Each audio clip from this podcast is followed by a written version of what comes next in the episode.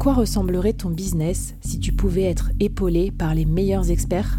Avoir un board de rêve disponible 24 heures sur 24 pour t'aider, répondre à tes questions? Je suis Flavie Prévost et ce board, je l'ai créé pour toi dans ce podcast.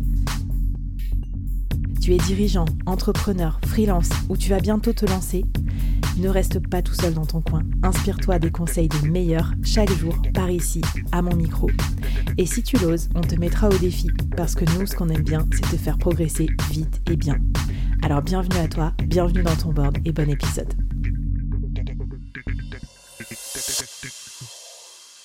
La réussite, euh, c'est pas euh, la mesure de toute chose, mais c'est vrai que quand on entreprend, on a quand même envie de pas trop se foirer, quoi, au moins d'en vivre, euh, d'être heureux, d'être épanoui, parce qu'il faut pas non plus masquer la réalité que entreprendre c'est pas une fin en soi, faut après derrière avoir une vie cool associée. Toi, tu me disais, on peut très bien réussir autant en tant qu'autodidacte que en tant que surdiplômé. Qu'est-ce qui te fait dire ça Voilà, comment aussi réussir en tant qu'autodidacte? Pour moi, déjà, ça dépend où est-ce que vous placez votre, secteur, votre curseur de la réussite. C'est très important.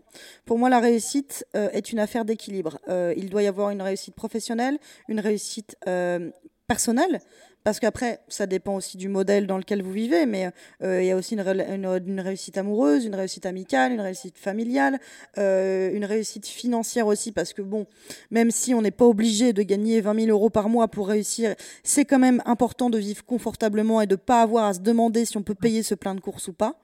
Euh, et également, vous avez une réussite de bien-être en fait Est-ce que vous vous sentez bien? Est-ce que vous vous sentez accompli? Parce qu'il y en a beaucoup qui disent euh, sur, sur mon lit de mort, euh, j'ai pas envie d'avoir passé mon temps à travailler. Certes, mais après, euh, pour certaines personnes, c'est aussi la façon dont ils ont trouvé un équilibre.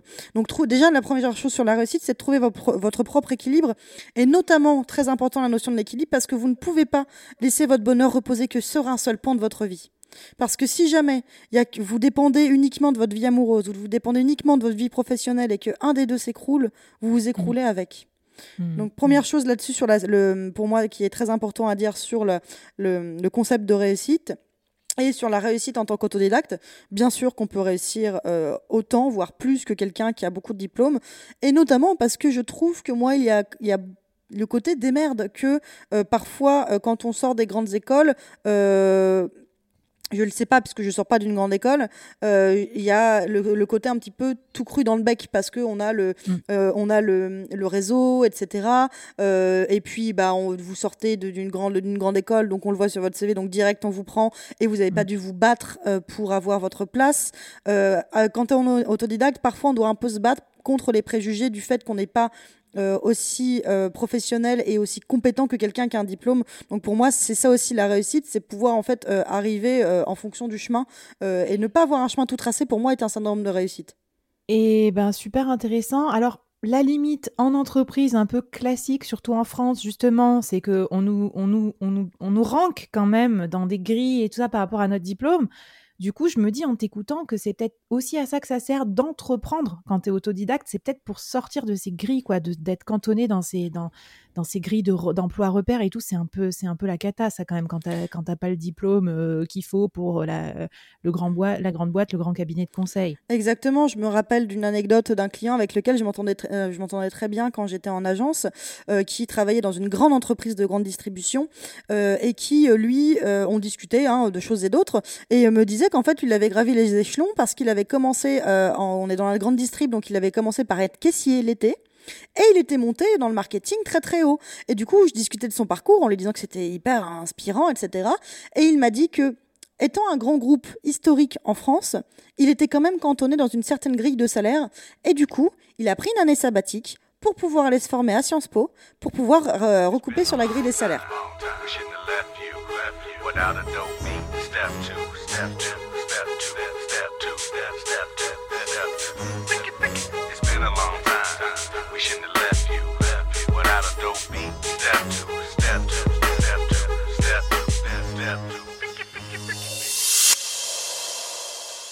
Donc en fait, il faut savoir que ça, la réussite en termes de, de salaire, de, de poste, etc., va dépendre également de votre environnement de travail, puisque certaines entreprises, malheureusement, ne suivent pas encore la mouvance de laisser un petit peu de place aux autodidactes et ne, vous, ne vont pas vous laisser évoluer autant que vous voulez que vous êtes, vous êtes capable mmh. euh, à cause euh, d'un manque de diplôme. Puis ça, c'est quand même le monde à l'envers, quoi. Devoir aller se former, claquer je sais pas combien. Pour... Enfin, c'est intéressant intellectuellement. Hein. Moi, je critique pas les études. Pour ensuite revalider sa grille de salaire, faut faire gaffe. Hein, les entreprises, si vous entendez des trucs comme ça, il serait peut-être temps de d'agir parce qu'en plus, dans la guerre des talents, enfin, si tu veux. Puis il y a plein de talents aujourd'hui qui s'acquièrent vachement. Euh, par euh, l'apprentissage en autodidacte. Par exemple, moi, le Web 3, il n'y a pas encore de formation vraiment euh, hyper euh, détaillée, dédiée. Donc, il faut sortir avec, avec ces petites mimines, aller rencontrer des gens, prendre des cafés avec des Américains, aller sur des Discord, lire des trucs, regarder des vidéos. Donc, voilà. Et comme le copywriting, hein, pareil, hein, excuse-moi, je te coupe, mais récemment, il y a eu un, étudiant qui est venu me parler sur, euh, sur LinkedIn en me demandant si je connaissais des, des facs qui, faisaient du, qui enseignaient le copywriting ou des écoles, etc. En fait, euh, le monde évolue plus vite que le système, que le système éducatif. C'est sûr qu'en 2020, c'est sûr qu'en 2022, là, à la rentrée 2022, va y avoir des modules dans les universités sur le copywriting, etc. Et encore, est-ce qu'ils vont mmh. réussir à faire des choses assez poussées? Mmh. On ne sait pas. Mais donc, c'est pour ça, comme tu le disais, Flavie, c'est très important aussi. Bah, on vous fait pas le chemin, créez le, créez le vôtre en fait.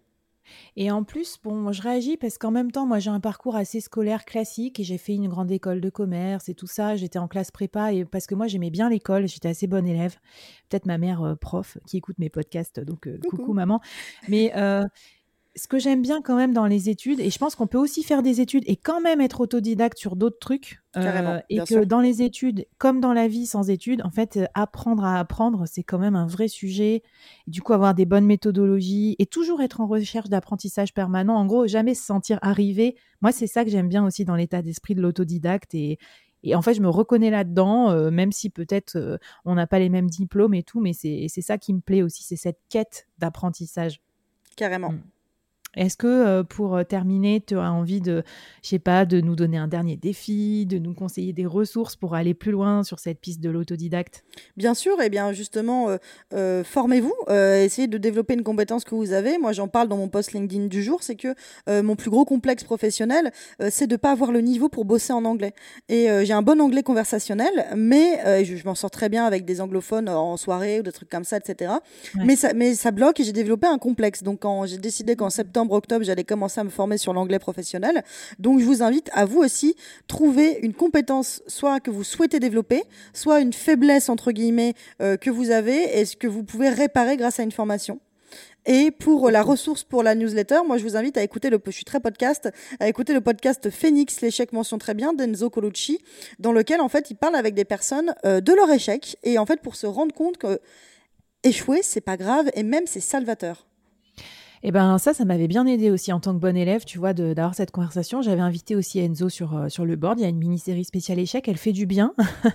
euh, je pense qu'elle est, elle est de note, enfin de, j'allais dire d'utilité publique pour plein de gens parce qu'on parle beaucoup de droit à l'erreur, mais en fait, on se l'accorde pas trop. Donc euh, trop trop bien. Et je veux faire un big up aussi à une amie euh, podcasteuse. J'aime beaucoup son podcast. C'est Enger Sar. Ça s'appelle oui. et c'est sur le la, notion de réussite, en fait, comme quoi on a tous des notions différentes de réussite, ça me fait penser à ce que tu disais au début de l'épisode et, je pense que c'est assez salutaire aussi de, questionner ça. Juliette, euh, c'était super sympa de t'avoir sur ce podcast. Trop vite. J'espère que euh, ça donnera des, vocations, qu'on va euh, crouler sous les messages. où est-ce qu'on peut te contacter, Juliette, si on veut continuer la conversation? Eh bien, vous pouvez me contacter sur LinkedIn, Juliette Cadeau, c'est C-A-D-O-T. Et il y a également mon site si vous voulez voir un petit peu tout ce que j'ai fait, etc. juliettecadeau.com, tout simplement, tout attaché. et également, n'hésitez pas à aller écouter mon podcast Le Déclic que je développe avec Sophie Rich. Et ça me paraît pas mal déjà.